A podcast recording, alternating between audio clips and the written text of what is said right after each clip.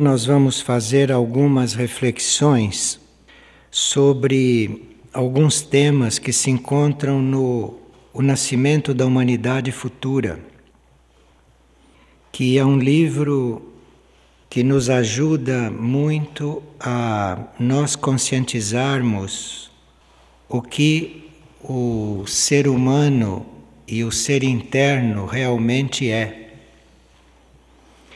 E através deste estudo, através da observação do que este livro diz, nós podemos nos considerar seres de valor, porque é nesses nossos núcleos internos que estão os nossos valores, não só os nossos valores eternos, valores que dizem respeito à nossa essência em níveis muito profundos.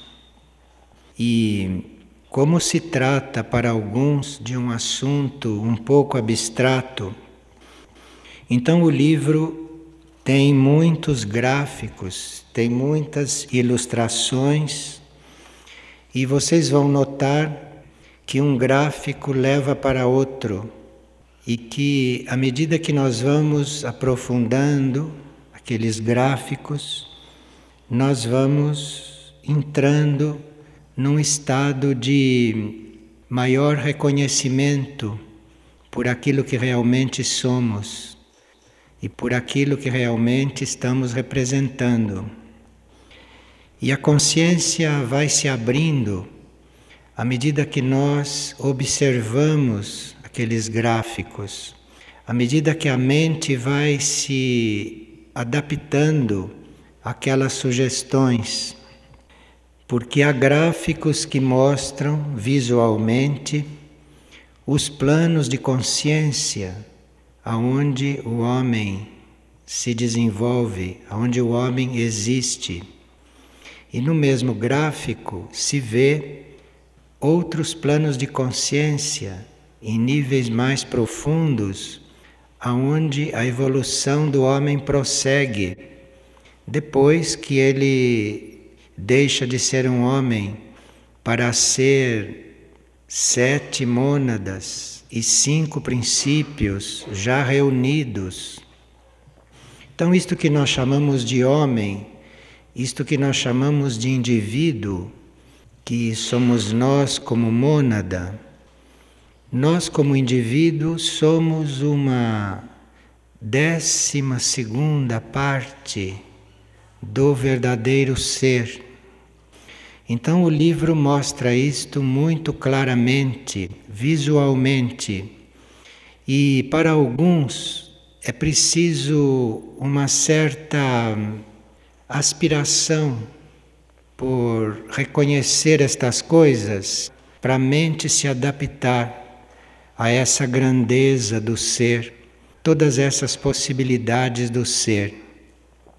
Como se nós olhássemos para uma coisa e vemos um pouco desfocado, mas precisa olhar melhor, precisa prestar atenção, precisa olhar, depois ficar quieto, fechar os olhos, estar pensando, estar ali, para ir vendo melhor o próprio gráfico para ir descobrindo certas coisas ali dentro. E pela visão desta transformação de um ser individual numa coisa maior, depois chegamos nos gráficos dos processos novos de expansões de consciência.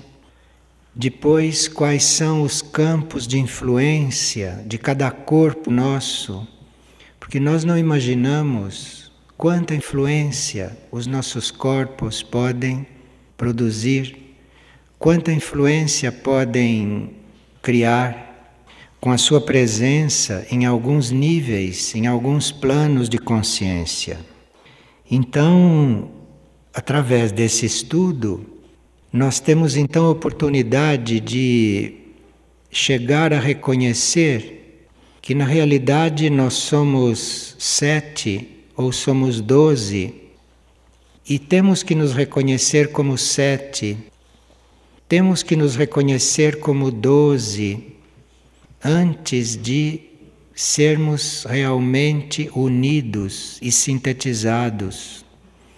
Então, quando nós cuidamos da nossa união, quando nós cuidamos da nossa unificação em nível humano, nós realmente estamos nos ordenando para ser um dozeavos do que somos. Então, cada um dozeavos vai se ordenando e depois, estas sete mônadas e estes cinco princípios são reunidos e são atraídos para um nível mais profundo. E aí realmente é que termina a evolução do homem, que tudo se reúne e isto passa a ser outra coisa. Isto passa a ser aquilo que nós chamamos de um avatar e quando nós pensamos ou quando nós imaginamos que cada ser é um avatar em essência, e que nós consideramos os avatares conhecidos como coisas tão raras, que são mesmo muito raros, os conhecidos e os que se deram a conhecer. Porque, em geral, um avatar não tem mais nenhum compromisso de estar em contato direto ou de estar encarnando nos planos materiais.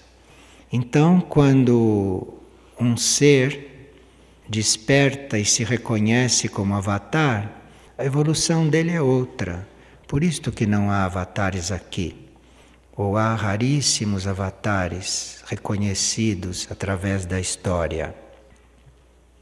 Esses avatares, isto é, nós, depois de resolvidos, nós, como doze, nós, como sete mônadas e como cinco princípios reunidos, é assim que nós voltamos àquela nossa pureza original. Porque quando nós estamos nos desdobrando, quando estamos descendo, para os diferentes planos de manifestação, quando estamos existindo, nesses níveis nós vamos perdendo gradualmente a pureza da nossa essência. Nossa essência vai se mesclando com tantas coisas que ela deve mesmo reunir para resolver. Então, desde que nós começamos nós vamos sentindo progressivamente uma perda de pureza, nós vamos sentindo um distanciamento cada vez maior de um estado original. E isto é o caminho para os indivíduos fazerem tantas experiências, conhecerem tantas coisas e se desenvolverem em vários planos de consciência isto custa pureza, isto custa aquela original essência como era. O que o Avatar realiza, isto é, que nós realizamos finalmente, no final desta evolução, é retornar a este estado essencial, só que muito mais evoluído do que era no princípio é nesse estado original, no reencontro desta pureza, é que nós nos refazemos da queda. É só lá em cima, é só neste estado. É só lá que nós podemos nos refazer deste percurso. Mas este percurso que nós fizemos foi muito importante para a evolução em muitos planos de consciência. Mas para esta centelha divina fazer este percurso, custou a sua pureza original, custou a pureza da sua forma, da sua manifestação. À medida que isso tudo vai se desenvolvendo, a pureza vai desaparecendo. Pureza aqui não é o que se entende por pureza aqui na Terra. Pureza é aquela essência original de onde tudo partiu no ser. O Avatar volta para isto. Só que quando nós retornamos para isto e nos encontramos conscientes de novo nessa pureza, nesta unidade, nesta unidade perfeita, ali então nós começamos uma outra evolução. Depois disso, o livro começa a falar e a mostrar outros níveis depois de Avatar como o nível de entidade, o nível de logos, que também está no nosso caminho, só que é uma outra evolução, é uma evolução superior. Para um avatar se tornar uma entidade, por exemplo, ele precisa não ser mais um indivíduo, ele precisa ter reunido já todos esses indivíduos que ele era, sete mônadas, cinco princípios, ele reúne tudo isto, então ele é um indivíduo inteiro e unido. E isto é o máximo da evolução de um homem. Agora aí passa-se para outra evolução. E quando o livro mostra isto visualmente, com o lugar das entidades o lugar dos conselhos, o lugar das escolas internas, tudo isso está já acima de indivíduos, tudo isso já não é mais evolução humana. Isto já é outra evolução, são outros graus evolutivos. Então aqui a nossa mente fica como que diante de imagens não muito precisas no seu horizonte. E são essas imagens que não são muito precisas esta imagem que a gente faz de uma entidade, esta imagem que a gente faz de um logos, de um conselho, de uma escola interna, isto tudo fica no horizonte lá longe, lá distante. Mas isto dá força, isto dá energia internamente para nós irmos compreendendo melhor a evolução do homem para compreender melhor os estados anteriores. Porque todo indivíduo acaba se perguntando: mas o que acontece comigo no fim? Ele não pode compreender o que acontece com ele se ele não tem um quadro maior. Se ele não sabe o que acontece depois dele não ser mais indivíduo. Ele precisa desta visão, deste campo de compreensão. E isto este livro apresenta, este livro dá. Num certo sentido, é o nosso livro mais básico, porque todos os outros livros falam de vários assuntos e falam destes também, mas este aqui, ele é o mais básico, porque ele traz bem claramente todo este esquema, todo este caminho. Então, o livro diz que para nós começarmos a fazer este caminho consciente, para nós podermos estar nesta linha e caminhar para frente, para dentro, para o alto, que nós teríamos que reconhecer que temos certas ilusões. Reconhecer que as ilusões estão aí e que nós precisamos mudar o foco com respeito a certas coisas para nos iludirmos menos. E parece uma coisa muito elementar, questão destas ilusões, mas não é tão elementar assim. Porque são estas ilusões que nos impedem de estar diante destas coisas de uma forma mais firme, estar diante destas coisas sem desviar os olhos delas. Porque as ilusões, estas que a gente encampou, nós entramos por certas coisas e ali acabamos mais iludidos do que precisaríamos estar. Então são essas ilusões que não permitem que a gente veja este caminho mais claramente. Estas ilusões começam no plano físico etérico.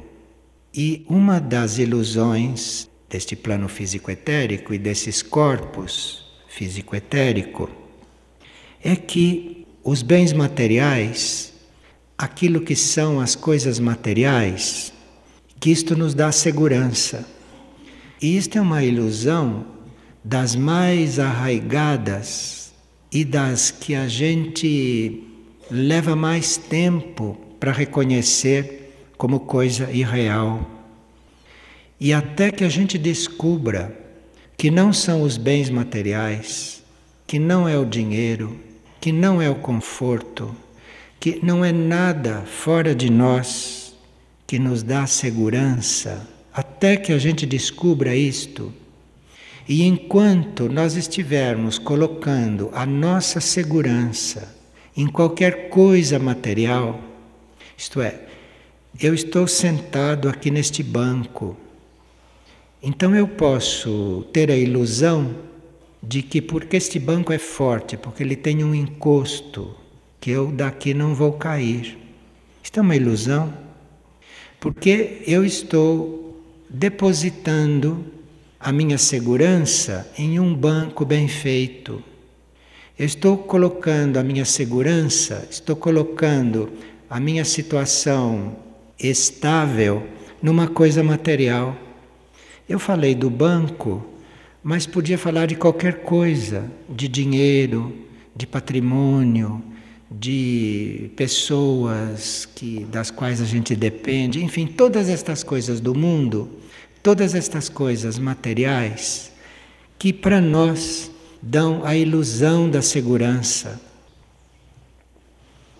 E aí, em vez de nós ficarmos realmente cada vez mais seguros, porque a segurança não tem nada a ver com estas coisas, eu poderia estar caindo ali sem ter onde me segurar e estar seguro, porque a segurança não tem nada a ver com isto. Segurança é outra coisa. Então, esta ilusão de que qualquer coisa externa nos dá segurança, que a companhia de uma pessoa nos dá segurança, que uma ideia filosófica me dá segurança. Veja quanta ilusão, quanta coisa, se a gente for falar deste tema. E que o conforto, o bem-estar, os bens materiais, que isto é um motivo de satisfação, de felicidade para nós. Veja como esta ilusão no plano físico-etérico é forte. Quantas pessoas condicionam certas coisas na sua vida a conforto material, a bens materiais, tudo aquilo que eles acham que para eles é uma coisa compensadora. Pode até ser, mas a segurança não depende de nada disto. Então, isto no plano etérico físico, no corpo etérico físico, isto forma uma ilusão que acompanha estes corpos e que começa a irradiar para o ser. E se o ser não reconhece essas coisas todas como ilusória, se o ser não se abstrai destas coisas todas e vai realmente reconhecer a segurança dentro dele sem nada disto, ele não consegue fazer com que a mente dele e que a, a alma dele se interesse por este caminho evolutivo, por esta constituição do homem. Como que uma pessoa que reconhece na sua posição social, econômica, humana, um fator de segurança, como é que esta pessoa que se sente segura com estas coisas vai se interessar pelo seu núcleo lá no plano cósmico, que se chama regente, vai se interessar para saber que ela é um avatar. Como? Se ela está esperando coisas dos sobrinhos, dos filhos, do Tesouro Nacional, dos bancos, como é que ela vai? Como que a mente dela vai ter disposição? Como é que a mente dela vai ter vontade de ver outra coisa, de conhecer uma coisa que não tem nada a ver com isto? Há níveis no nosso ser que não tem absolutamente nada a ver com estas coisas das quais nós somos conscientes. Há níveis do nosso ser que não tem nada a ver até com a nossa condição humana. Tem níveis do nosso ser que para ele a nossa condição humana não existe. Esses níveis estão ocupados com outras coisas. Então vejam como esta ilusão da segurança projetada nesses sentidos, veja como isto começa a nos anuviar, como isto começa a impedir que a gente possa ver outras coisas. E outra ilusão que este livro nos mostra e que começa a nos convidar para nós reconhecermos, porque se você reconhece uma ilusão, você já está mais desperto então você já vai tomar mais cuidado com isto. Você não vai acreditar tanto numa ilusão. E no plano emocional, no nível emocional, este nível que para as pessoas é muito importante, né? Como as pessoas são identificadas com as suas emoções, como as pessoas são ligadas com este plano das emoções, como estão habituadas, viciadas neste plano astral. E ali, neste plano, neste nosso plano emocional, nós temos a ilusão de que tudo aquilo que é prazer e que a gente faz por prazer traz bem-estar. Isto é uma das maiores ilusões do nosso emocional. Vocês já perceberam que emocionalmente vocês querem sempre ter prazeres.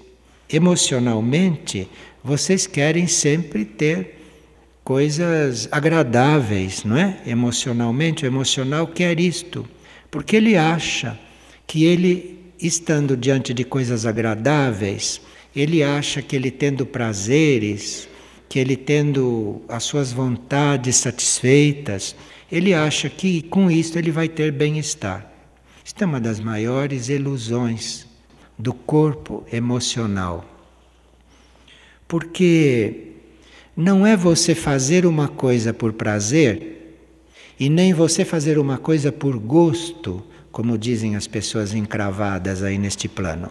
Só faço aquilo que me dá prazer, ou se faço aquilo que me dá gosto. Então, estes iludidos acham que isto traz bem-estar. Acha que eles fazendo o que eles gostam, acha que eles fazendo aquilo que lhes dá retorno, eles fazendo aquilo que lhes dá compensações, eles acham que isto traz bem-estar. Eles não sabem ainda, não compreenderam ainda esta ilusão e vão atrás daquilo que para eles é prazeroso e vão atrás daquilo que para ele é fácil. O corpo emocional logo se acomoda, logo diz que sim para aquilo. E ele acha que isto vai trazer bem-estar. Essa é uma das maiores ilusões do corpo astral. Tudo aquilo que está aparecendo, que te traz prazer, que te traz facilidade, que te traz conforto, que te traz esse bem-estar, que o emocional procura, esta paz efêmera, superficial, este engano todo, isto realmente, nesta ilusão, você acha que vai se sentir bem com isto tudo. E quando você vai sendo curado deste tipo de ilusão emocional, você vai ver que tudo aquilo que você faz por prazer, tudo aquilo que você faz porque gosta, você vai ver que depois que você faz, que gosto amargo vem na boca. Porque você fez o que você gostava, você fez aquilo que te dava prazer. E você vai ver que a amargura vem disto quando acaba esta mastigação. O que, que fica na boca depois disto? Isto é uma das maiores ilusões. Se perdura isto, a mente, a alma, a própria personalidade do indivíduo, a própria consciência do indivíduo não tem ânimo, não sente atração por aquilo que é o indivíduo nos outros planos, por aquilo que é o indivíduo nos outros níveis. A mente dele, o intelecto dele, pode até estar compreendendo estas coisas intelectualmente e mentalmente, mas ele, na realidade, continua ligado a estas ilusões, baseando toda a sua vida, todas as suas decisões, todos os seus movimentos, enfim, ele continua baseando o seu dia a dia nestas coisas. Na segurança, com base nas coisas materiais, né? Baseando o seu bem-estar, a sua saúde nestas coisas prazerosas, nessas coisas fáceis, nestas coisas como a gente quer, como a gente imagina. Agora, no plano da mente, então nós temos ilusões mais fortes ainda. Nós temos ilusões muito fortes. E que com estas ilusões, no plano da mente, assim tão fortes, assim tão vivas, a nossa mente não pode se voltar para algo além dela. Realmente a nossa mente pode olhar para lá, gostar de um tema, a mente pode achar que é muito interessante, sim, isto de falar de mônada, isto de falar de regente, de falar de avatar. A mente acha isto muito interessante, mas não passa disto. Ela registra todas essas coisas, coloca lá nos arquivos dela, entende? Fala nestas coisas quando precisa, quando lê, entende, até aí a mente vai. Mas deixar as suas ilusões para realmente deixar a consciência penetrar nesses planos, nesses níveis, aí para a mente já é difícil, porque a mente está basicamente iludida que ela conhece alguma verdade. Na realidade, a mente não conhece verdade alguma. A mente está num plano de mentira. A mente é uma coisa que, se um logos sopra, aquilo desaparece tudo. A mente é uma mentira realmente. A mente é uma realidade aqui no plano mental. A mente é uma realidade se você está vendo as coisas mentalmente. Mas se você não está vendo as coisas mais mentalmente, mente não existe mais. Mente não tem realidade. E dizem até que o universo todo é uma visão mental. Tudo isto é verdade, tudo isto é realidade. Mas se um logos se move, aquilo se desfaz, mente não existe mais, aquilo deixa de existir, aquilo não tem existência. Corpo mental é um corpo muito forte. E este corpo mental, ele praticamente encarna a mente do homem. Porque a mente não é o corpo mental, né? E este corpo mental, porque recebe um pequeno fio desta mente, ela encarnada, ela então acha que conhece alguma coisa. Ela acha que conhece alguma verdade. Isto atrasa muito o homem. Isto deixa o homem completamente paralisado por muito tempo neste mundo mental.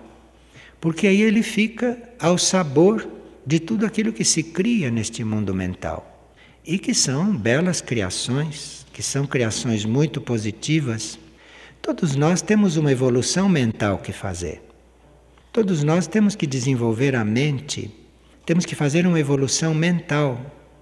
Então, isto é uma aventura, é uma trajetória evolutiva muito importante para o homem, muito importante. E é aí, nesta etapa mental, nesta etapa em que ele está desenvolvendo esta mente, em que ele está fortalecendo este corpo mental, nesta etapa em que ele está compreendendo as coisas através da mente, isto é uma etapa muito importante. É aí que surge a ilusão mais forte. Isto é, a ilusão de que esta mente conhece alguma coisa, que esta mente sabe alguma coisa. Esta mente penetra até os confins do universo, não penetra? O homem com a mente chega a fazer pesquisas e deduções até a respeito de outros universos. Então veja como isto é perigoso. Porque como a mente faz tudo isto, ela acaba se iludindo. O homem acaba tendo a ilusão de que a mente conhece alguma coisa. Porque tudo isto que a mente diz que conhece, e conhece mesmo, isto não é nada. Isto não é a verdade. Isto não é o conhecimento. Então, se a mente diz: olha, existem vários universos paralelos, e nos universos paralelos tem esse tipo de vida, vejam, uma mente bem adiantada. Quanto mais esta mente se adianta, mais fica forte nela a ilusão de que ela conhece alguma coisa. Porque ela, na realidade, não está conhecendo nada. Ela está vendo as coisas à maneira dela. Ela está dando uma versão para estas coisas. Então, esta ilusão da mente, que é uma das últimas, hein? Uma das últimas, é a mais forte, é a que mais dura, e o homem já sabe a esta altura que os bens materiais não são a segurança dele, sabe que os prazeres não são o bem-estar dele, mas aí ele acha que ele sabe isto. Quando ele não sabe nada, realmente não sabe nada neste plano. E a mente está dizendo estas coisas para ele. Vê que a mente é a última que se desilude. A mente é a última que sai de um tipo de ilusão.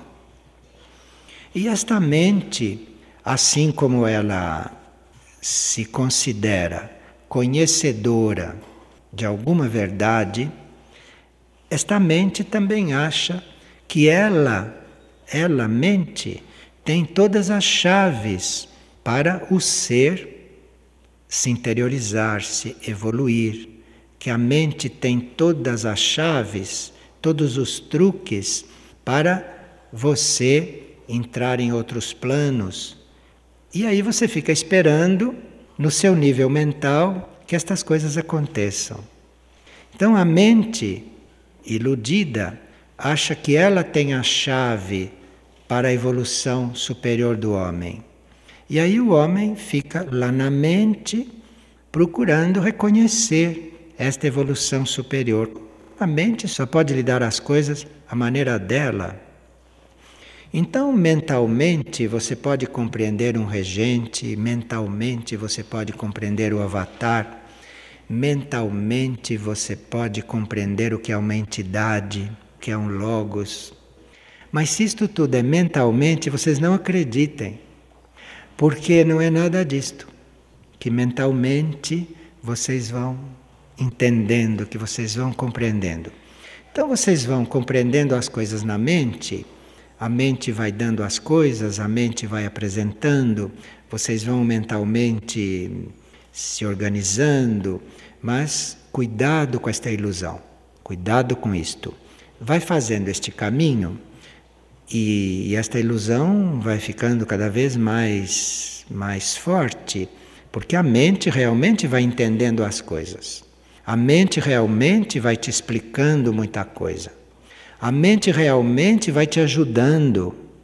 Com tudo isto, você deve ter isto tudo como ilusão. Mesmo que a mente te diga uma coisa como ela é, num certo nível do universo, isto é ilusão. Porque se veio dela é ilusão. Se foi compreendido dentro dela é ilusão. Se aconteceu na mente é ilusão. Então nós vamos convivendo com uma ilusão até que o nosso ser mais profundo mande uma graça, mande uma cura e você passa a ser de um ser mental muito consciente, você acaba renunciando a isto e aí começa a abrir outras coisas. Mas essa ilusão no plano da mente como eu posso dizer que é mentira que eu estou aqui falando para vocês? Mentira não é, mas eu não tenho que acreditar nisto, entende? Eu não vou perder tempo de desmentir isto. Eu não vou perder tempo de estar pensando se é verdade. Eu não vou perder tempo com isto. E embora isto tudo seja muito real aqui neste plano, eu não tenho a menor ilusão com isto, mas a menor ilusão com isto. Aqui pode acontecer até um milagre. Isto não deve me iludir. Compreende? O passo que você tem que dar. Você, neste plano da mente, tem que estar aí, não digo como que prisioneiro, mas você tem que estar aí por circunstâncias. Está no plano mental, você está num mundo que também é mental, então você está fazendo um caminho mental. E nesse caminho muitas coisas são reais. Se você for ver isto com a mente, você diz quantas pessoas tem aqui, você diz que o que é cada pessoa, você pode até analisar uma pessoa, pode acontecer até coisas muito reais entre você e as pessoas. Olha, não tem que acreditar em nada disto.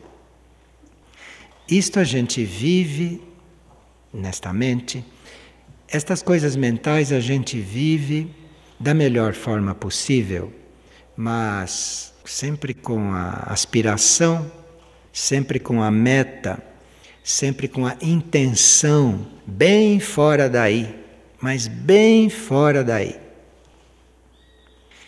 Então, estas ilusões, esta ilusão no etérico físico, esta ilusão no emocional e esta ilusão no mental, isto é o ponto, isto é a raiz de tudo. Para você poder ter uma consciência e para você ter uma vivência mais consciente de todo o resto do teu ser, que é a maior parte. É disto que a gente acha que é real. Em diante é que é a maior parte. Todo este mundo mental, todo este mundo emocional, todo este mundo físico, isto é uma parte mínima, inexistente de um ponto de vista grande do próprio ser. Então veja como a gente precisa ser limpo, como a gente precisa tirar as cascas, como nós precisamos tirar as nossas estruturas mentais, emocionais, mesmo físicas, como nós precisamos ser realmente desnudados para começarmos a sair desta limitação, começarmos a sair deste homem humano, deste homem mental ou desta alma que ainda está bastante envolvida com tudo isto, porque a alma pode estar bastante envolvida com estas coisas, sabe? A alma na realidade, no fundo, a alma é um núcleo intermediário entre estas coisas e as outras. Então a alma não está nem numa coisa e nem outra. Não se pode dizer que a alma esteja totalmente nesta ilusão mental, emocional, etérica, física. Mas a alma também não está no resto. A alma está aí no meio. Então a alma vai despertando para estas coisas para este tipo de realidade e ela então vai se voltando para um outro nível, para outras coisas. E quando a alma vai se voltando para lá, nós temos mais força para vermos isso tudo claro e para nos imunizarmos um pouco com respeito a estas ilusões todas.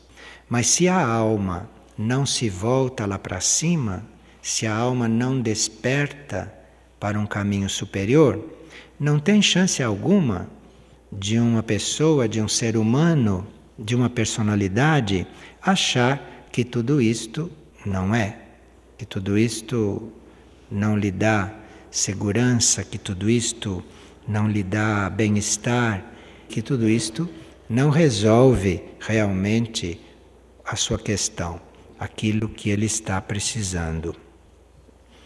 Então, este livro nos coloca diante destas coisas e nós teríamos que ir entrando em contato assim com isto e nos perguntando de quando em quando se está tudo bem lá dentro, se nós não estamos lendo só com a mente se nós não estamos lendo só com esta ansiedade emocional de saber as coisas, Ou se nós não estamos lendo só com os olhos físicos ou com o cérebro físico, porque aí não adianta.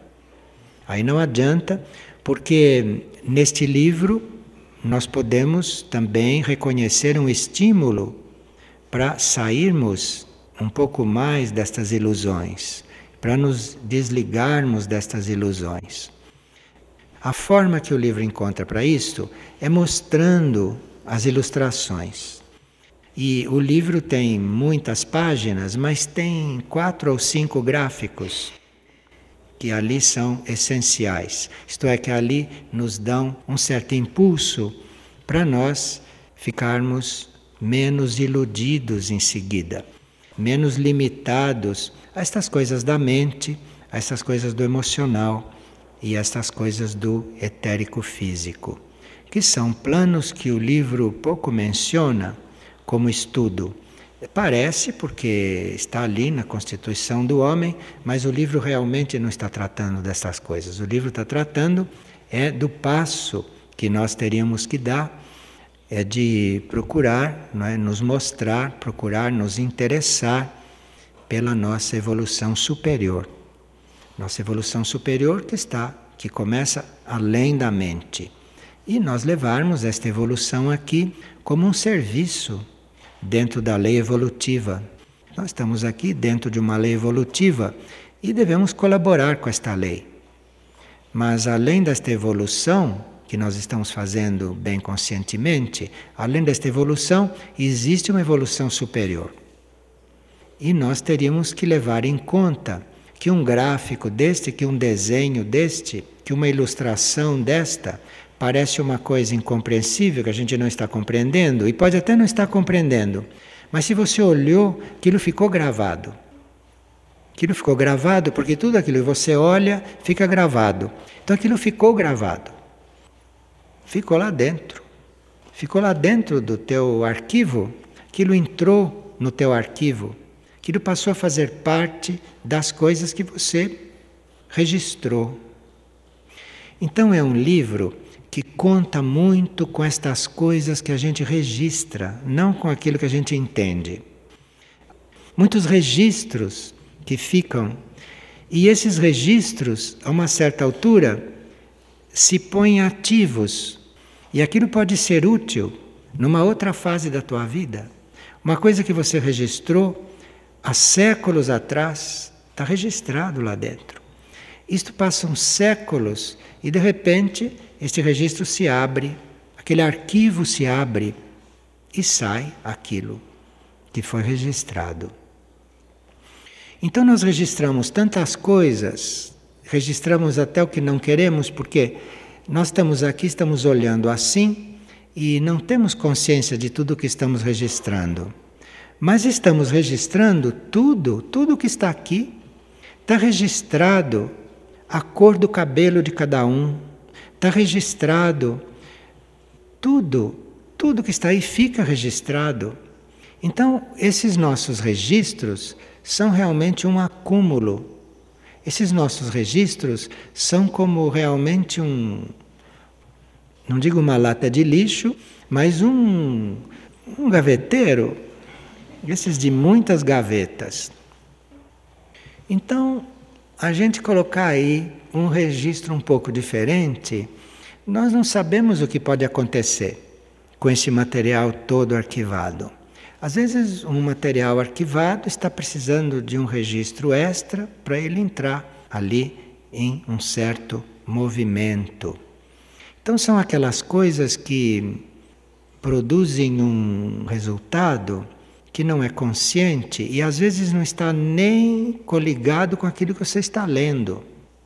Aquilo está mexendo com coisas suas, aquilo está mexendo com seus arquivos, aquilo está fazendo um trabalho de valorização nos teus arquivos, aquilo está fazendo uma química na sua memória, na sua memória profunda, aquilo está lançando coisas registradas no seu corpo causal, colocando dentro do corpo do teu eu superior, dentro do corpo da tua alma, as tuas reações, Porque não é o que está escrito no livro que fica gravado no corpo da sua alma. Não, não é isto. O que está escrito no livro, está escrito no livro. O que vai ficar gravado na tua alma é o que você percebeu e sentiu quando leu o livro. Então é realmente uma coisa que nós tínhamos que reencontrar. Tínhamos que recapitular, porque na época, quando este livro saiu, a maioria não conseguiu lê-lo. A maioria não. Chegou no primeiro gráfico, fechou o livro e não foi adiante. Não tem importância, porque esses registros não acontecem só quando a gente lê. O registro acontece quando você soube da existência do livro, isso é o primeiro registro. Mesmo que você nunca vá ler, já foi um registro. Depois você viu o livro assim, assim, aquilo lá nunca, aquilo jamais. Registrou. Registrou. Agora, se você pegou o livro na mão, aí já dá outro registro. É outro tipo de registro. Se você lê uma linha, é outro tipo de registro. Enfim, é um livro registrador ele foi feito para registrar. E é isto que nos é colocado. Registrar.